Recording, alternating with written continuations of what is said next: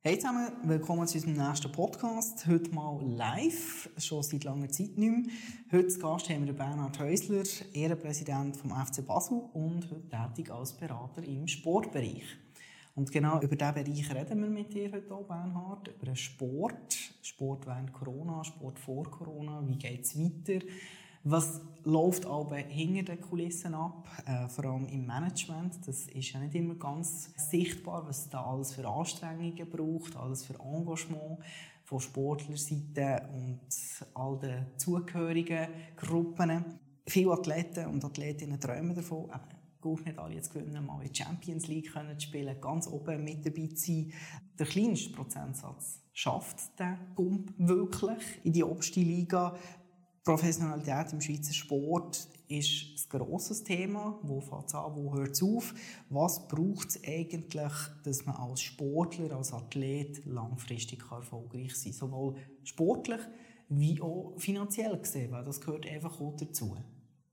Ja, das ist so. Also ich bin ja auch noch Präsident von der Schweizer Sporthilfe und äh, eins der ganz wichtigen Themen, wo wir bei der Sporthilfe diskutieren, ist genau das. Also Inwieweit ähm, finden wir die Möglichkeit und vor allem die finanziellen Mittel, die Schweizer Sporthilfe ist eine Stiftung von Swiss Olympic, die finanziellen Mittel, um diese Spitzensportlerinnen und Spitzensportler, die heutzutage eigentlich wie eine Vollzeitbeschäftigung in ihrem Sport nachgehen, wie schaffen wir es, Mittel zu generieren, wo ihnen eben die Freiheit gibt, ganz auf die Karte Sport zu setzen.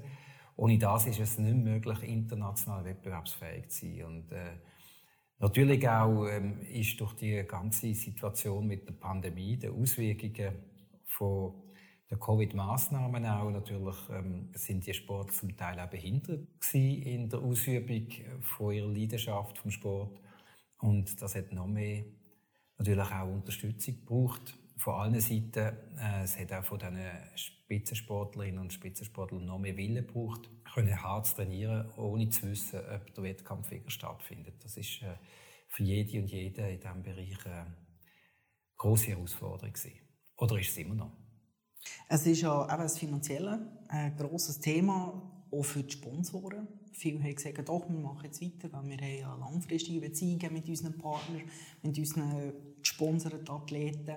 Trotzdem, ähm, jetzt vielleicht ein Fußballer hat ein bisschen mehr Glück gehabt oder ein Tennisspieler, wenn er so im Liga Wawrinka oder Federer unterwegs ist, aber vor allem viele andere Sportarten, eher Randgruppen, dort war es sehr schwer. Gewesen. Man hat auch gehört, dass gewisse Athleten das auch genutzt haben, Corona, entweder zum Trainieren, für die Zeit zu nehmen, aufzubauen, für auf die Olympischen Spiele her, aber andere haben auch gesagt, hm, nein, okay, jetzt ist halt fertig, Karriere. Danach, das Leben nach dem Profisport als Sportler.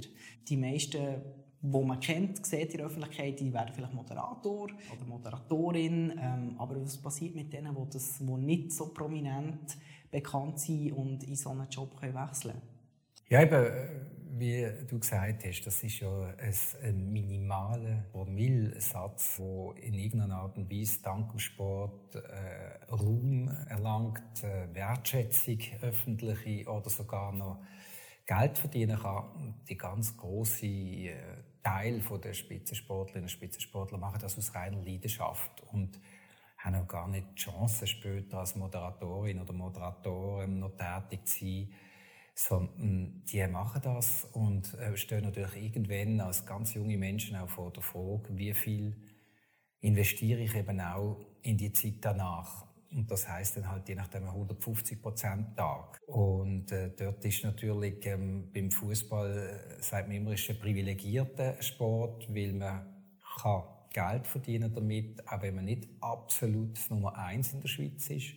Auf der anderen Seite ist es in dem Sinne auch nicht ganz ungefährlich, wenn man 10, 12, 13 Jahre seinen Lebensunterhalt kann bestreiten mehr oder weniger, aber da, und vielleicht eben auch gerade darum ähm, alle weiteren Ambitionen hinten nachstellt oder vielleicht auch ein bisschen vernachlässigt und dann mit 4, 35 auf den Arbeitsmarkt kommt und nicht vorbereitet ist. Also es ist ein bisschen zwiespältig. Einerseits kann man sagen, es ist toll, wenn man mit dem Sport ähm, seinen Lebensunterhalt verdienen Auf der anderen Seite muss man sich auch bewusst sein, ähm, das Leben eines Sportler in der aktiven Karriere hört halt viel früher auf als im sonstigen Berufsleben. Die gleiche Frage muss man sich ab und zu als Verein stellen. Wie tun wir uns ich sage jetzt mal, strategisch positionieren? Wie schauen wir, dass wir langfristig Erfolg haben Nicht nur, wenn es einmal sportliche Spitzenleistungen gibt. Du hast mir im Vorgespräch auch noch etwas darüber erzählt. Kannst du ein bisschen aus dem Nähkästchen plaudern? Was braucht es eigentlich, dass man als Sportverein professionell unterwegs sein kann? Ja, das ist natürlich auch wieder, auch bei den Vereinen ist es so wie den Spitzensportlerinnen und Sportler. Es, ist natürlich, es gibt alle möglichen Stufen. Oder? Es gibt die Vereine, die irgendwann durch eigentlich der Name Verein gar nicht zutrifft, sondern das sind Unternehmen, die sind kom kommerziell unterwegs. Das sind die ganz großen Eishockey-Clubs, die großen Fußballclubs und dann gibt es die ganz große Mehrheit von Sportvereinen, wo der Name wirklich auch verdienen und wo die meisten Leute auch ehrenamtlich tätig sind und da müssen wir uns auch nicht den Six für ein UFO machen, wenn man ehrenamtlich unterwegs ist und nur Leute hat, die im Ehrenamt arbeiten, dann kriegt man halt auch logischerweise nicht die professionellen Strukturen an, die es vielleicht bräuchte, um absolute Höchstleistungen zu erbringen. Ich bin ja noch im Vorstand von Smash Pfäffigen und das ist so ein Verein zwischen den kommerziellen Unternehmen und der rein amateurbetriebenen Verein. Er ist so ein ambitionierter Volleyballclub, wo Damenmannschaft, Frauenmannschaft in jedem Jahr um einen Meistertitel spielt, wo die Spielerinnen auch Profis sind und gleichzeitig natürlich das Generieren von Mitteln unglaublich schwierig ist. Also man, es ist nicht wie im Fußball, wo man kann sagen, ja, wenn die Mannschaft sich für einen internationalen Wettbewerb ähm, qualifiziert, dann kriegt sie Geld oder ähm, man kann ja einen Spieler transferieren gegen Geld. Das ist alles nicht möglich in diesem Bereich. Also letztendlich ist so ein Verein wie Smash Pfäffigen abhängig davon, dass er dreit ist vom Umfeld, von Sponsoren, von den Gemeinden, wo er eine unglaublich wichtige Aufgabe erfüllt. Und ähm, dort äh, sieht man auch, wenn man dann tätig ist von so einem Verein, wie schwierig das ist, äh, Fundament zu schaffen, wo die Spielerinnen dann wirklich mit gutem Gewissen können voll auf Kartensport setzen Jetzt vielleicht so im Umgang mit den Sponsoren, hast du vielleicht zwei, drei Tipps, für eher so mittelgroße Vereine. Wie kann man die Sponsoren möglichst an sich binden? Wie kann man sie zufriedenstellen? Und nicht alleine über das Netzwerk, das ja häufig hingedurch doch auch immer noch viel ausmacht. Sponsoren suchen heute vielleicht noch vermehrt natürlich wie früher, ähm, suchen sie auch irgendwann durch ein Event, wo sie können den eigenen Mitarbeitenden oder auch Kunden oder Bekannten etwas bieten können. Und als Verein, wo eben ein Sponsor angeht, muss man sich bewusst sein, es langt nicht mehr einfach nur zu sagen, wir spielen jetzt hier halt ähm, Hallandball oder Volleyball und ähm, ihr seid Sponsor, ihr habt dort links im Ecke irgendein Transparent. Oder das, und das langt nicht mehr. Also ich glaube, man muss sich heute auch bemühen, natürlich als Verein etwas zu bieten, wo dann dem Sponsor auch das Gefühl gibt, ja, es ist attraktiv oder man hat Wert, wo der Sponsor sagt, das sind Werte, wo auch unsere sind und wo wir keine Risiken haben, keine Reputationsrisiken und mit bestem Gewissen können da mitmachen. Also ich glaube, so das passive Sponsoring gehört ein bisschen zur Vergangenheit, ähm, wo einfach nur über irgendeine Bande abgewickelt ist, und man muss heutzutage wirklich auch als Sportverein etwas bieten. Und ähm, da braucht es auch ein bisschen Fantasie, Initiative auf beiden Seiten. Gleichzeitig müssen die Sponsoren auch sich bewusst sein, dass sie das auch aktivieren müssen. Also einfach nur passiv ähm, dort sitzen, löst dann auf beiden Seiten relativ bald Frustration aus und meistens kommt es dann eben relativ bald viel zu früh wieder zu einer Trennung. Social Media bei einzelnen Sportlern, kannst du dazu noch etwas sagen? Ja, ist heute natürlich nicht mehr wegzudenken. Bei einzelnen Sportlern, aber eben auch bei so Vereinen ähm, sind Social Media unglaublich wichtig geworden, ähm, um sich zu präsentieren, um zu aktivieren, um vielleicht auch Menschen zu erreichen, wo man sonst eben typischerweise nicht erreichen würde. Ähm, ich sehe das gerade auch bei Smash, ich sehe das aber auch beim FC Basel, jetzt nur als Konsument, äh, wie viel mittlerweile investiert wird an Ressourcen und an Energie und eben auch an, an Fantasie und Initiativen im Social-Media-Bereich, weil er halt einfach unglaublich wichtig geworden ist. Gehen wir einen Schritt zurück. Eben, wir haben es vorhin schon gesagt, es hat doch viel Bewegung in den letzten, jetzt schon fast zwei Jahren. Ähm, langsam darf man wieder Fußball spielen. Äh, Vereine dürfen wieder Grümpeli-Turnier durchführen, ohne äh, grosse Beschränkungen. Während Covid hat der E-Sport eine wahnsinnige Welle erlebt. Bis jetzt vor kurzem, wo ja China gesagt hat, so, jetzt ist fertig mit so viel Gamen, das wird vermutlich gewisse Einwirkung auf die Branche haben. Aber wie siehst du so ein bisschen den Sport oder auch das Verhältnis jetzt zum Beispiel zwischen Sportvereinen, Sponsoren nach Covid? Gleichzeitig, man weiss ja, die Leute wollen wieder an Events gehen, sie haben wieder Freude, sich zu treffen. Was würdest du so einschätzen?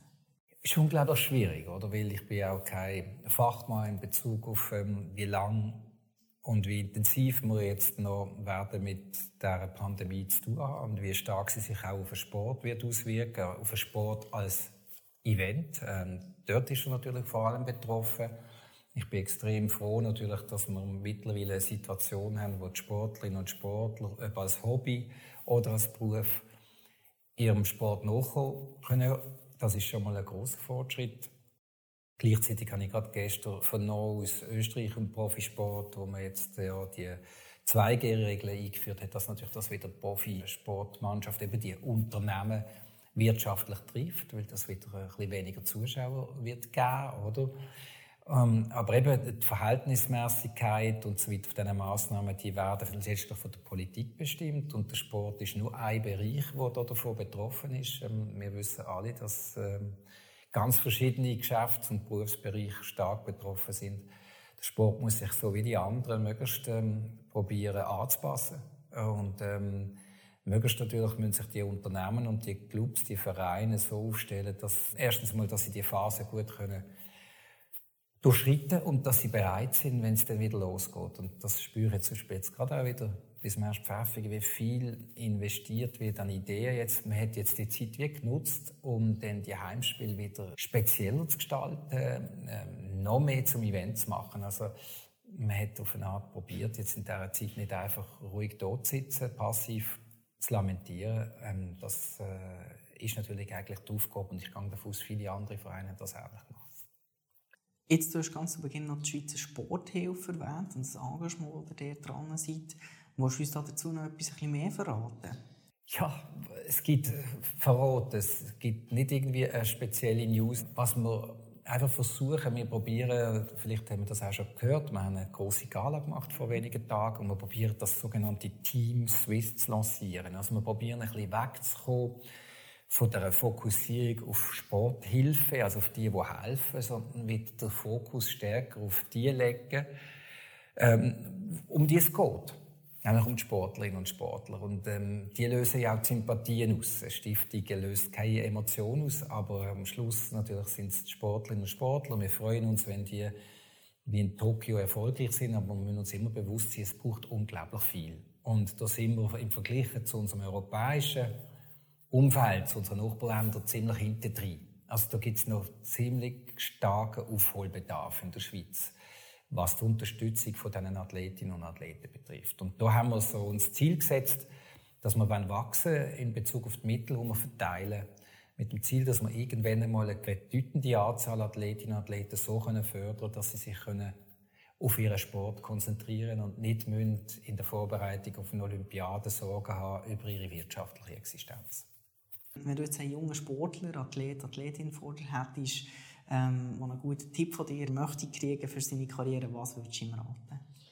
Ja, ich habe diverse junge Athletinnen und Athleten, die ich äh, betreue und berate, tue, ähm, zum Teil eben eher in olympischen Sportarten, zum Teil aber auch im Fußball, ganz verschiedene. Äh, und letztendlich ist es wie immer in der Beratung von Menschen. Es sind alles Individuen und es, ist, äh, es gibt in dem Sinne auch kein Patentrezept. das Wichtigste ist, glaube ich, dass man dass man intensiv sich überlegt, wie ist der Lebensplan von dieser Person und ähm, und für mich auch etwas ganz, ganz Wichtiges, äh, zu spüren, dass die Person die volle Leidenschaft hat, äh, die junge Athletin, dass sie nach wie vor Freude oder auch Freude spürt an dem, was er macht. Das sind so die Katalysatoren, sage ich, die dann ermöglichen, aus einem Talent dann eben auch eine erfolgreiche Sportlerin oder einen erfolgreichen Athlet zu machen. Oder? Und die, ich sage jetzt mal, die, die Umwandlung praktisch vom Talent zum erfolgreichen Sport, das ist etwas, was mich sehr fasziniert und ähm, ist auch wieder etwas, was einerseits auch Betreuung braucht und auf der anderen Seite natürlich auch einfach äh, Menschen, die auch wirtschaftlich unterstützen, damit eben die jungen Menschen können das Risiko eingehen, den Weg vom Sport zu gehen. Okay. Danke fürs Gespräch, es war sehr angenehm. Ja, merci dir.